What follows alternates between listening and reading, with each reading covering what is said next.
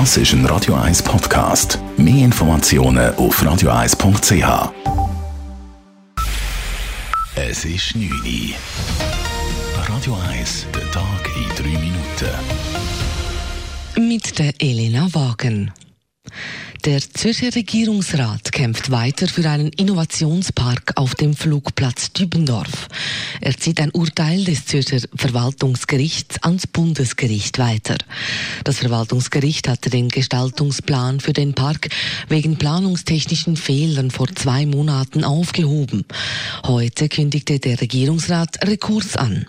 Der Park sei von großer politischer und wirtschaftlicher Tragweite, erklärte Regierungspräsidentin Silvia Steiner und unterstrich die Möglichkeiten, die sich der Kanton vom Park verspricht. Er schafft eine neue Plattform für Forschung, Entwicklung und Innovation. Er fördert Zusammenarbeit und den Wissensaustausch zwischen den renommierten Zürcher Hochschulen und Forschungsinstitutionen mit der Privatwirtschaft. Das Ziel besteht darin, die Umsetzung von Forschungsergebnissen in marktfähige Produkte und Dienstleistungen zu unterstützen und zu beschleunigen. Neben dem Rekurs bereitet der Kanton aber auch einen Plan B vor. Unter anderem soll der kantonale Richtplan so angepasst werden, dass der Park auch bei einer Niederlage vor Bundesgericht realisiert werden kann. Ab dem Jahr 2022 können Autofahrer eine elektronische Vignette beziehen. Der Nationalrat stimmt heute der Vorlage zu, die zuvor bereits der Ständerat gut geheißen hatte. Die E-Vignette wird direkt an die Fahrzeugnummer gekoppelt sein und kann im In- und Ausland online bestellt und bezahlt werden.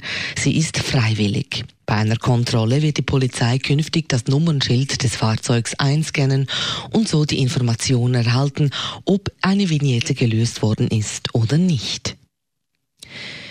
Das Tötungsdelikt im Kanton Waadt vom letzten Wochenende hat offenbar einen terroristischen Hintergrund. Am letzten Samstag hatte ein 26-jähriger Mann im Städtchen Morsch vor einem Kebabladen einen 29-jährigen Mann erstochen. Nun hat der Täter laut verschiedenen Medienberichten die Tat gestanden. Der Täter hätte sich an der Schweiz rächen wollen und im Namen des Propheten gehandelt. Das Opfer sei zufällig ausgewählt worden.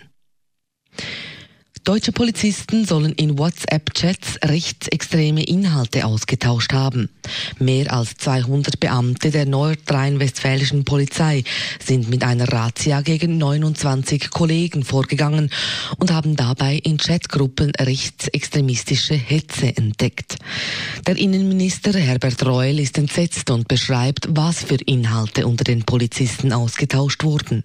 Bilder von Hitler, von Hakenkreuzen, von Reichskriegsflaggen, aber noch viel abscheulichere Bilder wie etwa der fiktiven Darstellung eines Flüchtlings in der Gaskammer eines Konzentrationslagers oder einer verächtlich machenden Darstellung der Erschießung von Menschen mit schwarzer Hausfarbe.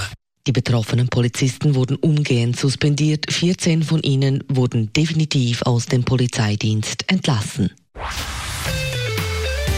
Radio 1 Wetter.